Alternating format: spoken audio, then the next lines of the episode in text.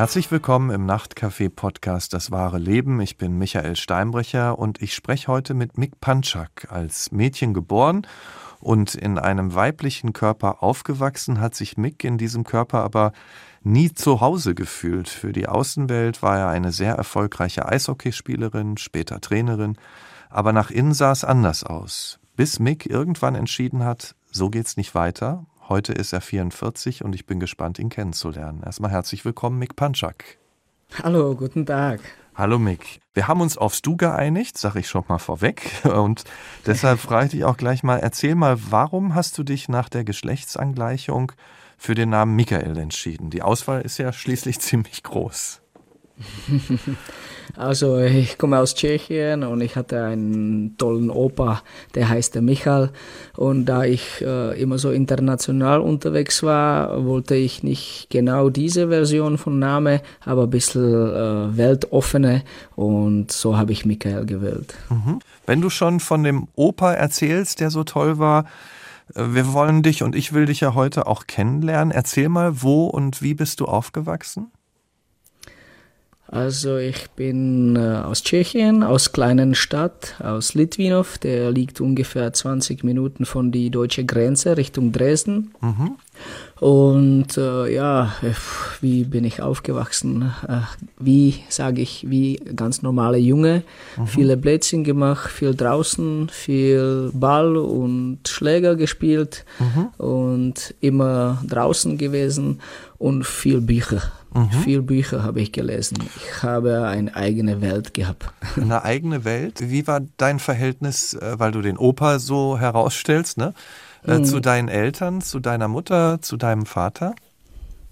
Also ich habe meinen Vater, bis ich zwölf Jahre alt war, nicht kennengelernt. Mhm. Ich habe gelebt mit meiner Mutter und mit Stiefvater und die Verhältnisse zu Hause waren nicht besonders gut und ich war viel bei Oma oder bei Opa. Die waren mhm. zwar getrennt, aber ich habe viel Zeit mit denen verbracht. Mhm. Ja. Und was heißt das, die waren nicht besonders gut?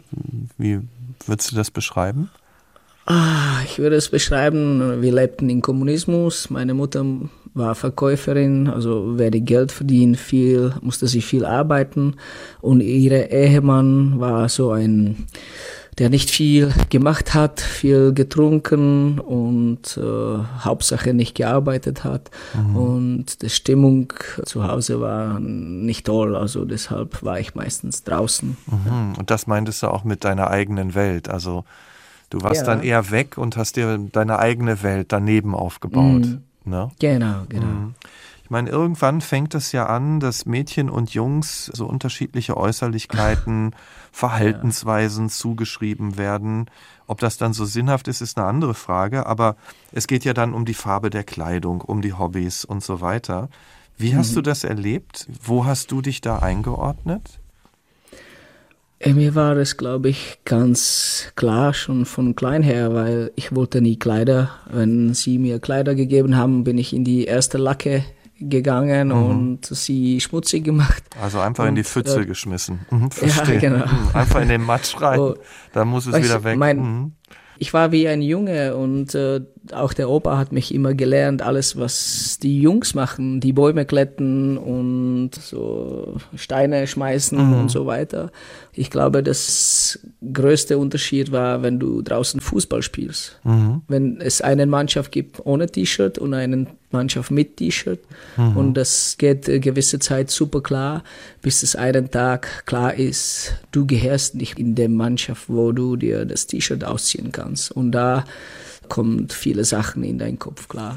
Ja. Mhm. War das denn vorher so, bevor wir auf diesen Moment kommen, wenn der Körper sich ja auch verändert? Haben dich denn dann vorher, wenn du Fußball spielst, wenn du all diese Dinge machst, Wurdest du denn da als kleines Kind dann auch manchmal für einen Jungen gehalten oder wie hast du das damals erlebt? Ich war oder? immer für einen Junge mhm. gehalten. Ich war ja? immer für einen Junge gehalten mhm. und ab und zu hat mich jemand gefragt, hey, bist du Junge oder Mädchen? Und ich hatte so eine eigene Theorie entwickelt. Weißt? Ich bin im siebten Monat geboren, mhm. also zwei Monate zu früh.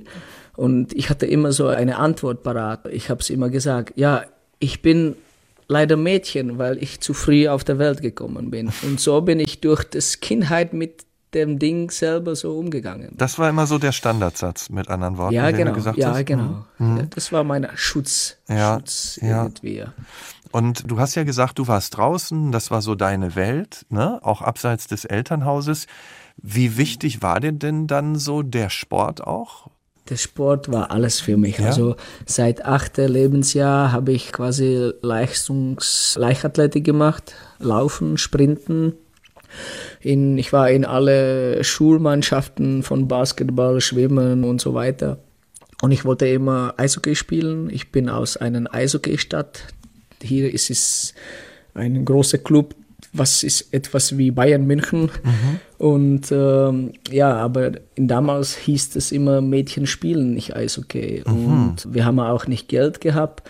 Das war reine Männersportart hier und ja, deshalb war das für mich so schwer, weil ich habe überall mit den Jungs gerannt, mit Schläger, aber ich durfte nicht mit ihnen zum Training gehen. Erstens, weil wir nicht Geld für das hatten und zweitens, Mädchen spielten nicht Eishockey.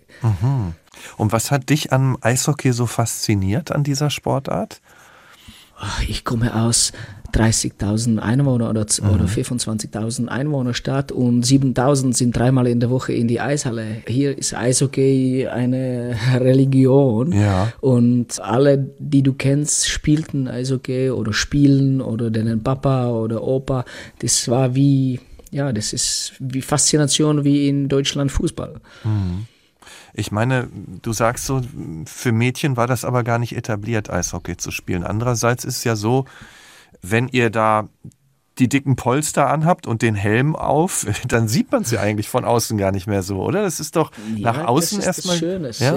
Mhm. Das ist schön, wenn ich dann später mit 18 erst angefangen habe, wo ich mich selber entschieden konnte, dass ich da spiele und hier war eine erfolgreiche Mannschaft, dann es war toll, wenn du Ausrüstung hattest und warst du in Hockeyschulen oder in Camps mit die Burschen und Mädchen zusammen. Das hat niemand gewusst, wer du bist.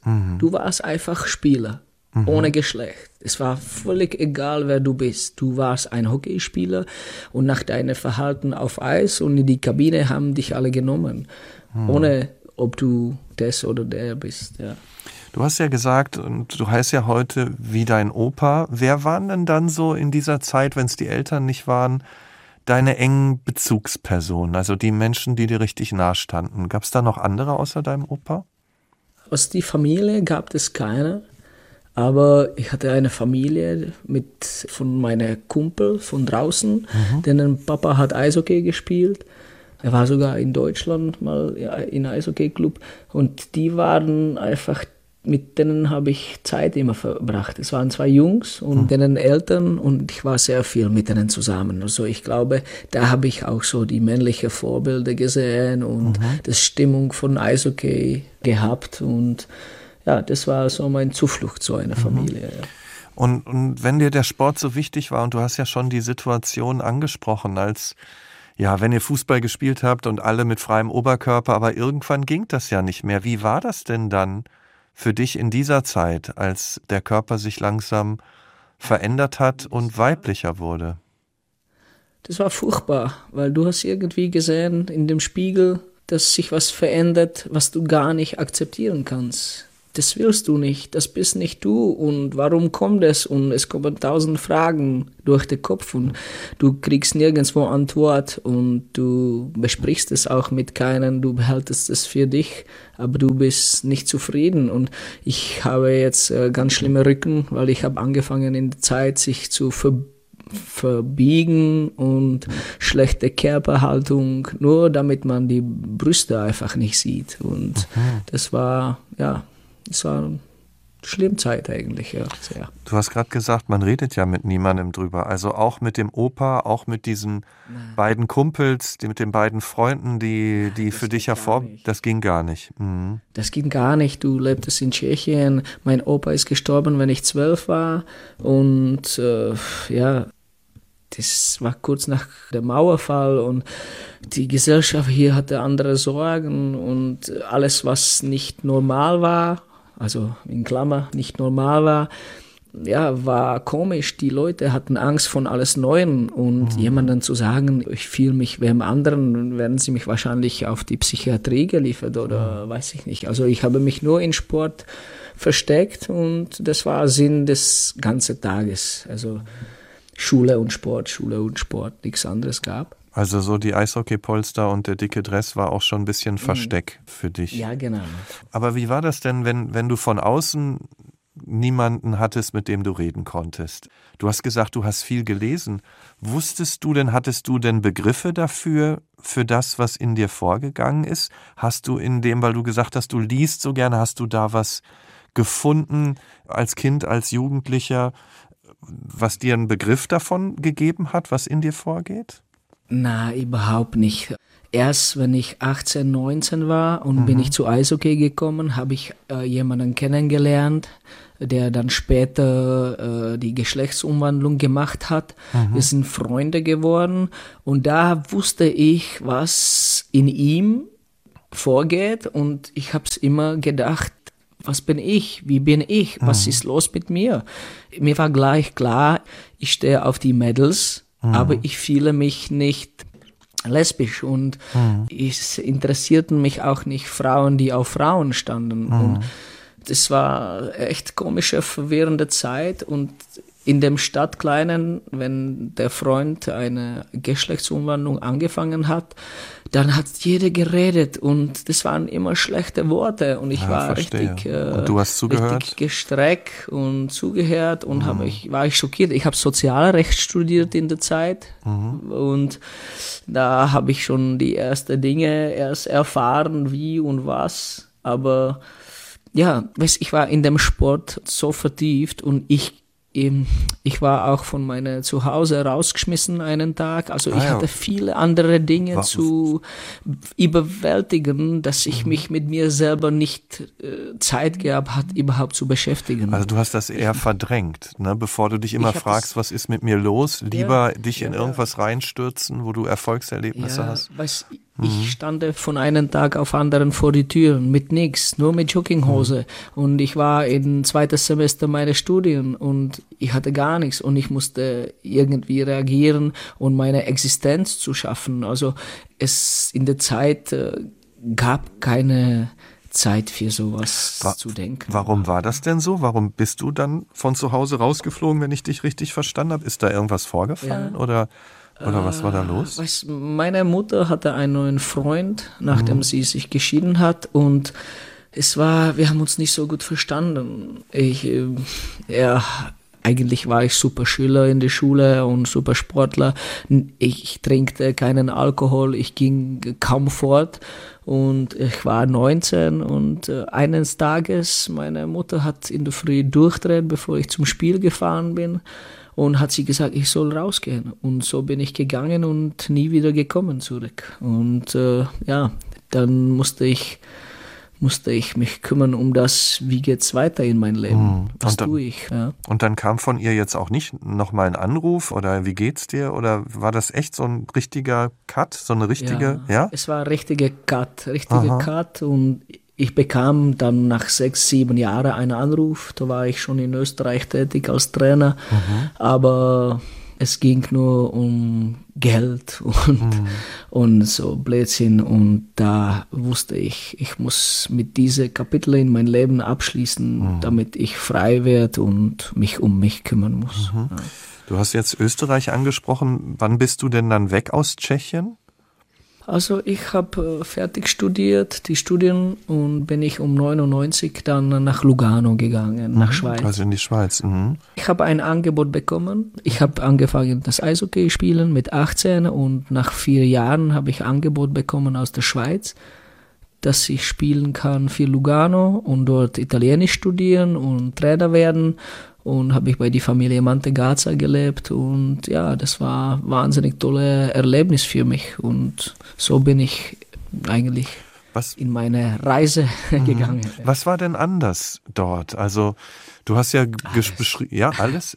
Er alles. Erzähl, erzähl. Das war wie wenn du einen kleinen äh, Junge nimmst in einen Palast. Mhm. Es war andere Welt. Mir hat's gefallen, wie die Leute sich verhalten, wie sie sprechen, wie sie sich bemühen, den Leben richtig zu äh, gestalten.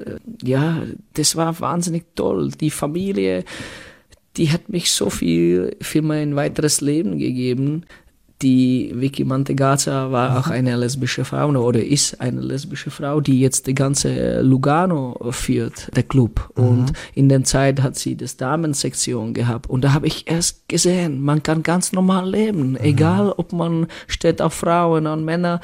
Das war, das hat mich Augen geöffnet, dass man ganz normal befreit leben kann. Und das war große, große Schritt in mein Leben, glaube ich. Du hast ja gesagt, du wusstest, du stehst auf Frauen, aber du wusstest auch, du fühlst dich nicht äh, lesbisch. Und dich haben eigentlich auch keine Frauen interessiert, die eigentlich auf Frauen stehen. Was bedeutete das denn? Hast du denn überhaupt dich irgendwie angenähert, weil irgendwann beginnt ja nun mal auch die Zeit, wo man Ausschau hält, wo man beginnt, irgendwie Erfahrungen sammeln zu wollen, Sexualität, Partnerschaft. Wie war denn diese Welt? Wie hast du dich da auf? Aufgehalten. Mhm. Das ist vielleicht sehr interessant, weil eigentlich äh, habe ich gehabt immer Freundinnen, die hetero sind. Mhm. Äh, und die haben wahnsinnige sensible Gefühle gehabt und sie, glaube ich, haben in mich immer den Mann gesehen, ah, was ja. ich immer war.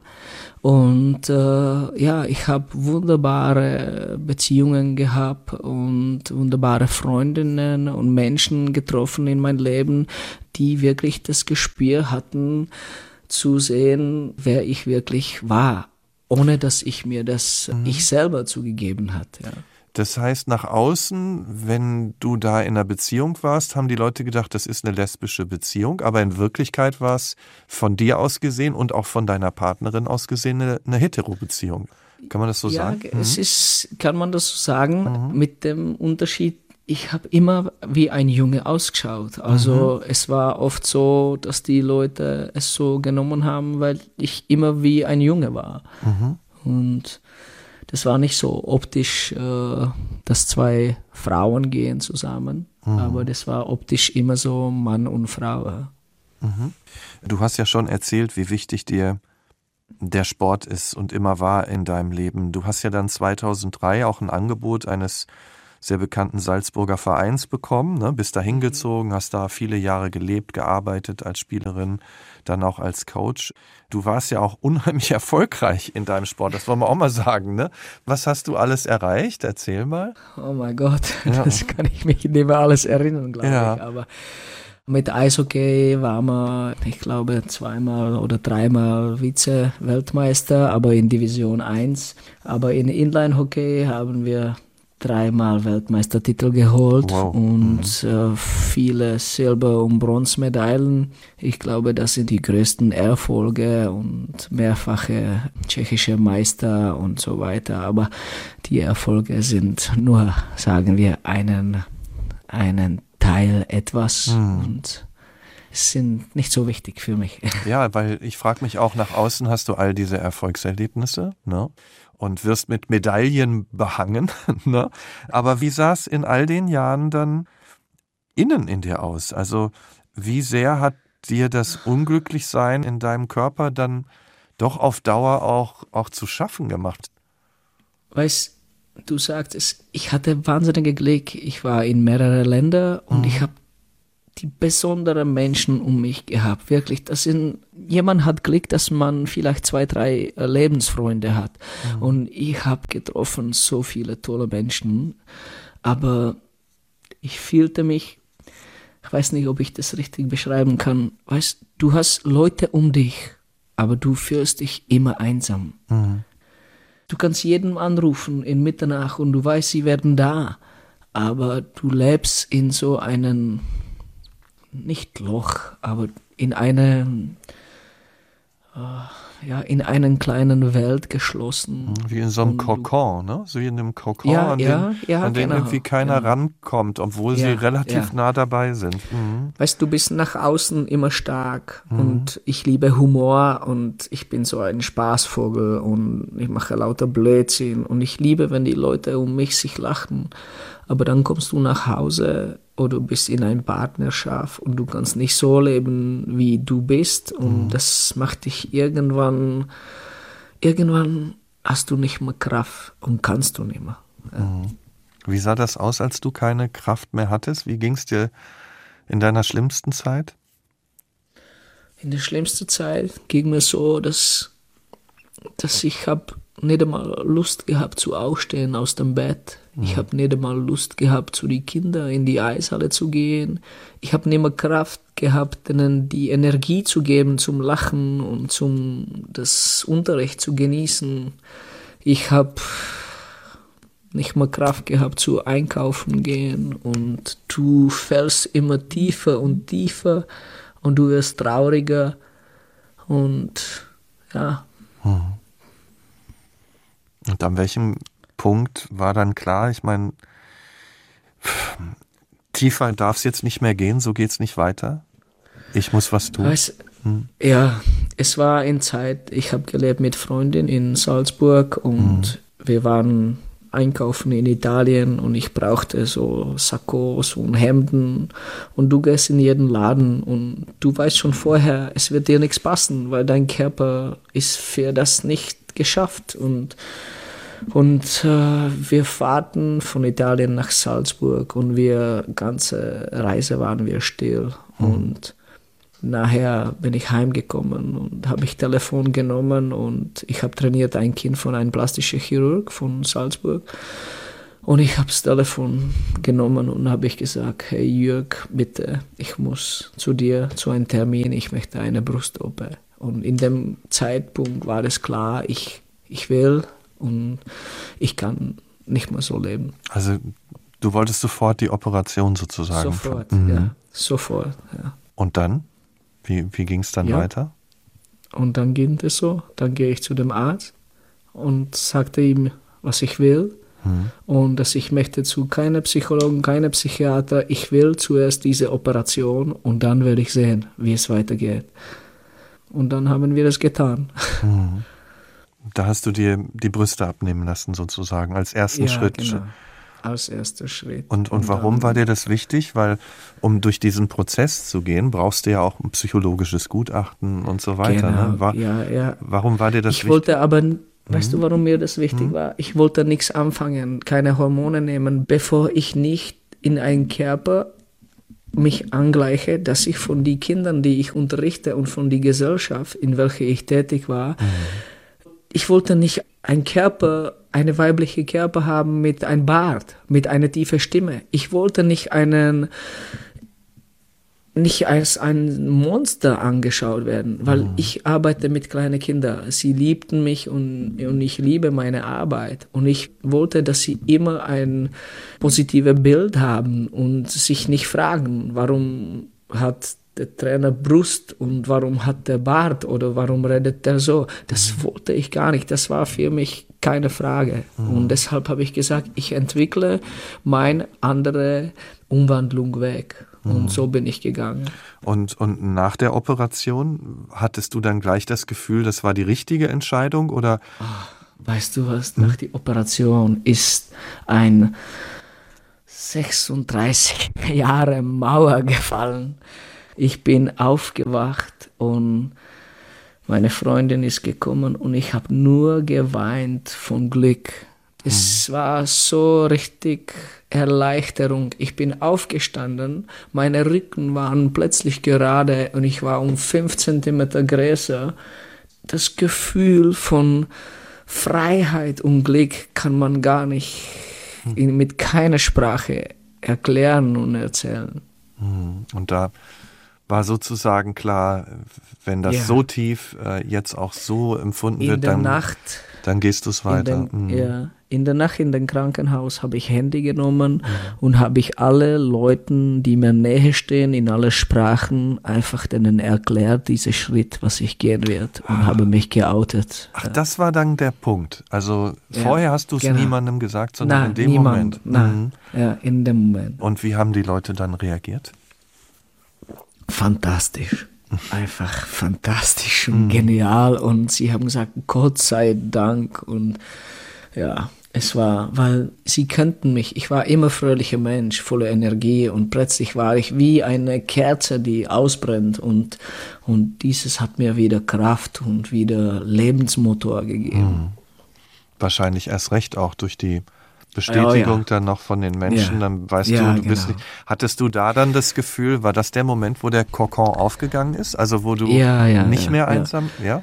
Mhm. Weißt du was, ich hatte immer Angst, nicht was sagen die Leute, die mir nicht wichtig sind. Mhm. Ich hatte immer Angst, was sagen die Leute, die mir am nächsten stehen. Mhm. Ja. ja, klar. Weil die, mit denen hast du eine Verbindung und ja. Ist, ist die dann noch enger geworden? Weil jetzt stand ja eigentlich gar nichts mehr zwischen euch, ne? Na, wir sind, äh, ja, wir sind wahnsinnig verbunden und ich habe wirklich Riesenglück, wie ich vorher schon gesagt mhm. habe. In jedem Land, in jeder Stadt, wo ich war, sind Freunde fürs Leben entstanden. Die mhm. Freundschaften sind so, so tief und so fest. Es ist wunderbar. Mhm. Bist du den Weg denn dann genauso entschlossen und schnell weitergegangen? Also du brauchtest ja dieses das Gutachten und so weiter. Wie ging es dann weiter? Eigentlich habe ich das ganze Prozess in 17 Monaten gemacht mit 10 Operationen. Puh. Also es war wie eine Lawine. Ich bin wie eine Rakete durch das durchgelaufen, mhm. mit Unterstützung von allen Leuten. Und mir war sehr wichtig, dass ich von jedem Krankenhaus direkt in die Eishalle gefahren bin. Die Freunde haben mich geholfen, Schlittschuhe zu anziehen und bin ich direkt in die Arbeit gegangen. Und das hat mich am Leben gehalten, mhm.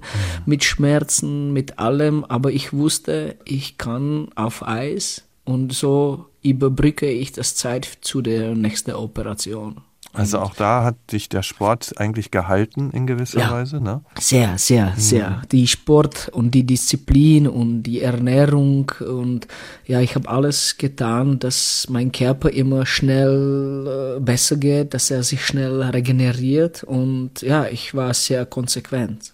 Ja. Aber wenn du jetzt so zurück schaust, wie hart war das auch, wie beschwerlich, zehn Operationen, äh, ich meine, das, das hört sich schon heftig an oder? In so kurzer Zeit. Uh, weißt du, ich habe das auch in dem Film erzählt. Mhm. Jetzt äh, gibt es eine Szene, wo sie mich das auch fragen. Mhm. Und ich kann mich nicht mehr erinnern auf die Tiefe des Schmerzes. Mhm.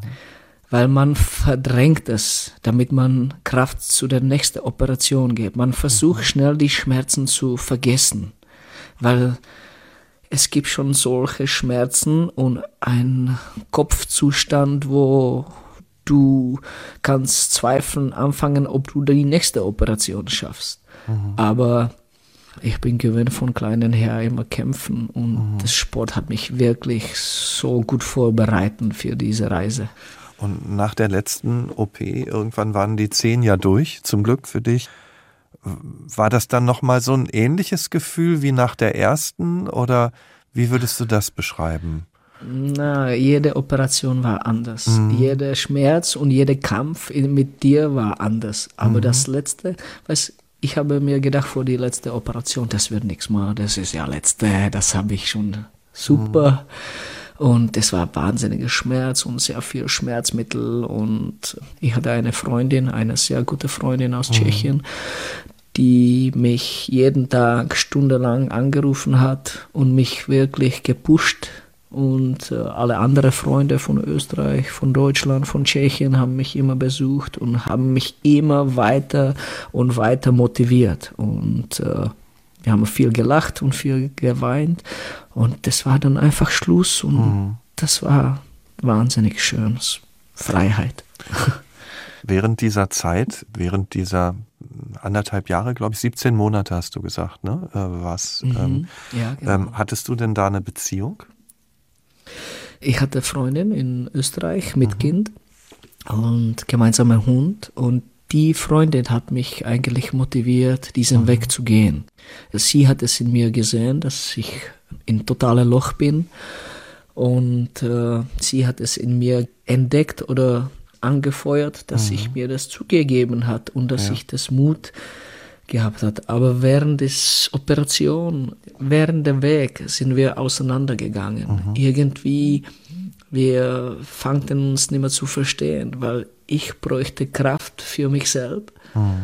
Und äh, ja, da ist irgendwie das Beziehung auseinandergegangen. Mhm.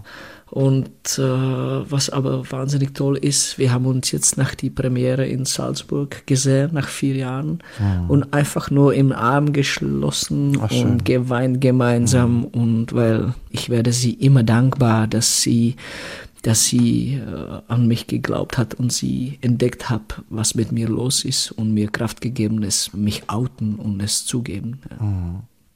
Das Körperliche ist ja das eine, ne? Und du hast ja auch mhm. gesagt, dir sind nicht die Reaktionen von außen wichtig, sondern eigentlich vor allem die von den Menschen, die dir wichtig sind. Und die waren mhm. ja gut, so wie du es gesagt hast. Aber wie waren denn die Reaktionen von außen? Also die von entfernten Bekannten, die von ja. Menschen, die dich vielleicht nur mit der Medaille um den Hals, weißt du, so als Sportlerin ja, ja, äh, kannten. Wie waren die Reaktionen da? Weißt du, ich habe mich geoutet in Salzburg durch die Presse, also Vereinpresse, und dann in Tschechien wegen Nationalmannschaft. Mhm. Und äh, in Österreich habe ich keine Angst gehabt, weil ich da über 20 Jahre war oder äh, es war sehr lange Zeit und die Reaktionen waren wahnsinnig toll. Ich habe hunderte E-Mails und Nachrichten und Umarmungen und sehr viel von Männern, also die gesagt haben, was für einen Mut hast du und mhm. das war echt sehr unterstützend. Ein bisschen Angst habe ich gehabt von Tschechien, mhm. weil in Tschechien äh, sind die Leute in dieser Hinsicht sehr zurückhaltend und nicht so offen wie das Welt. Und äh, meine Umgebung hat super reagiert. Mhm. Und natürlich, es gibt Leute, die schlecht gesprochen haben. Meistens kriege ich das nicht mit oder hinter meinen Rücken. Mhm. Aber ich muss mit großem Stolz sagen, dass in den letzten vier Jahren und in den letzten Jahr, wo ich in Tschechien bin, hat sich so viel verändert und dadurch bekam ich auch ein wahnsinnig tolles Jobangebot jetzt mhm. von einem Verein, wo ich aufgewachsen bin eigentlich, mhm. wo früher kommt das nicht in Frage, wenn ich Frau war mhm. oder in einem Frauenkörper war. Und jetzt arbeite ich hier jetzt eineinhalb Monate und äh, mit lauter Eishockey-Stars und sie akzeptieren mich und ja, irgendwie bin ich sehr stolz, dass sie im Kopf auch Veränderung mhm. durchgehen und mhm. dass sie nicht mehr so schwarz und weiß denken. Also das, was du dir in deiner Kindheit und Jugend überhaupt nicht vorstellen konntest und ja auch gespiegelt ja, genau, bekommen hast von genau. den Aussagen. Auf einmal ist da was aufgebrochen, so ein bisschen. Das ist ne? Wahnsinn, mhm. weil ich bin vor einem Monat auf die Tour durch Deutschland mit dem Film mhm. Äh, durch und es kam plötzlich ein Anruf, wenn wir in Zug saßen, dass sie wollen, dass ich für den Nachwuchsleiter hier mache. Mhm. Und das war wie, ich habe gesagt, wie in meinen Stadt? Das mhm. gibt's ja nicht. Das kannte ich nicht glauben. Und ja, es es, ist toll. Also mhm. es läuft alles mhm. super. Und ich bin sehr überrascht, dass die Leute sehr offen sind. Mhm. Wie war das denn in dem Verein, in dem du vorher warst? Da wurde dir ja gekündigt. Hatte das was mit dieser Veränderung zu tun oder wie wurde der Schritt begründet? Ah. Großer Seufzer. ja, das ist eine Frage, die stelle ich mir jeden Tag jedes Mal, wenn ich dort fahre und äh, weil es wie meine Zuhause auch ist und ich dachte, ich werde da bis Lebensende bleiben. Äh, ich weiß es ehrlich nicht.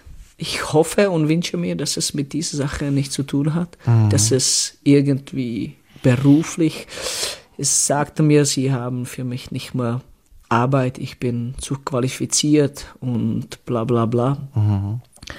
Aber die Wahrheit würde ich wahrscheinlich niemals erfahren, mhm. weil ich wünschte mir nichts anderes, als dort zu arbeiten und bleiben so, wie ich endlich bin mhm. oder sein, wie ich bin, weil ich sehr viele Freunde und sehr viele Kinder dort äh, also kennengelernt habe.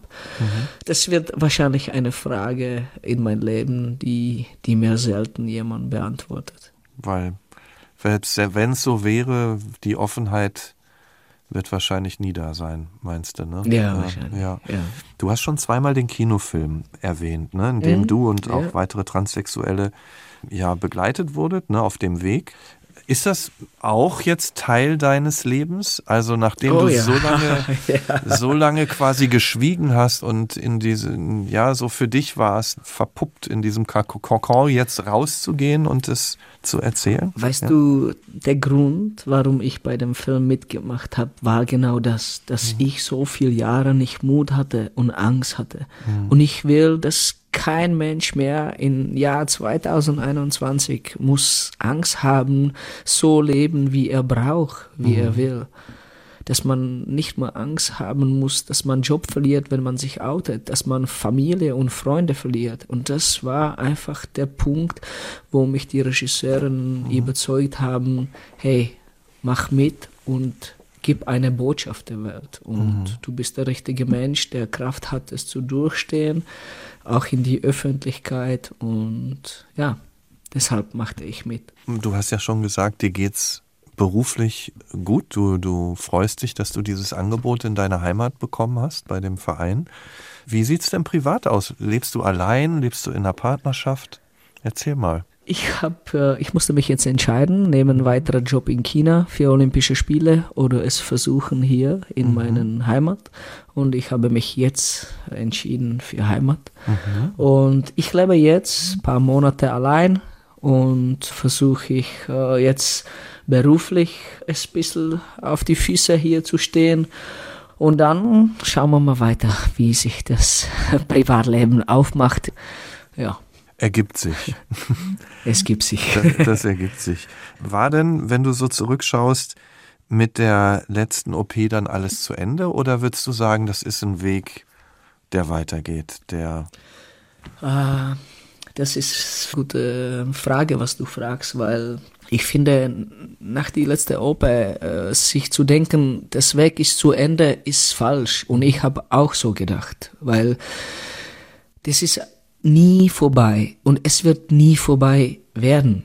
Es können Leute so leben, dass sie denen äh, Identität von neu aufbauen und irgendwo wegziehen und starten es von null. Aber das Weg wird nie ändern. Du wirst lebenslang Hormone nehmen, du wirst vielleicht müssen weitere Operationen machen, du wirst immer konfrontiert mit deiner Vergangenheit und es wäre vielleicht wichtig für Zukunft auch sich zu Frage stellen, gibt es genug äh, Organisationen oder Hilfe für Weg danach? Ich mhm. meine, Weg nach die Operationen. Gibt es genug Beratung in diesem Sinne? Weil es ist eine falsche Meinung zu denken, mit die Operation oder mit die letzte Operation, es ist vorbei. Es ist nie vorbei. Du wirst es nie los. Mhm. Du, es begleitet dich bis zu Lebensende. Mhm. Wenn du sagen würdest, was dir wichtig im Leben ist heute, was würdest du sagen? Für mich ist sehr wichtig Vertrauen und Ehrlichkeit. Das sind zwei Dinge, die für mich sehr, sehr große Rolle spielen. Einen mhm. Vertrauen in die Menschen, wenn wir reden, mhm. dass er mir ehrlich sagt, seine Meinung ich sage auch immer Leuten, hey, wenn du Fragen hast, frag mich einfach. Mhm. Frag mich direkt. Hab den Mut, mich zu fragen. Genauso ich habe Mut, dir zu beantworten, mhm. deine Fragen. Und das ist mir sehr wichtig. Mhm. Denn Vertrauen entsteht ja auf lange Sicht auch ja. durch Ehrlichkeit. Ne? Ja, genau, mhm. genau. Vielen Dank, Mick. Das war ein ganz tolles Gespräch und hat mich sehr gefreut, dich kennenzulernen. Und dir weiterhin, dir weiterhin alles Gute auf dem Weg, der, wie du gesagt hast, ja immer weitergeht. Vielen lieben Dank, vielen Dank. Und danke auch an Sie fürs Zuhören. Wenn Sie mehr als zuhören wollen und über Ihre Erfahrungen im Leben sprechen möchten, dann schreiben Sie uns einfach und vielleicht sprechen wir dann bald schon hier miteinander. Und natürlich können Sie diesen Podcast, wenn er Ihnen gefällt, gerne abonnieren und weiterempfehlen. Ich freue mich auf jeden Fall, wenn Sie öfter dabei sind. In diesem Sinne, bis bald im Nachtcafé Podcast Das wahre Leben. Ich bin Michael Steinbrecher. Wir hören uns.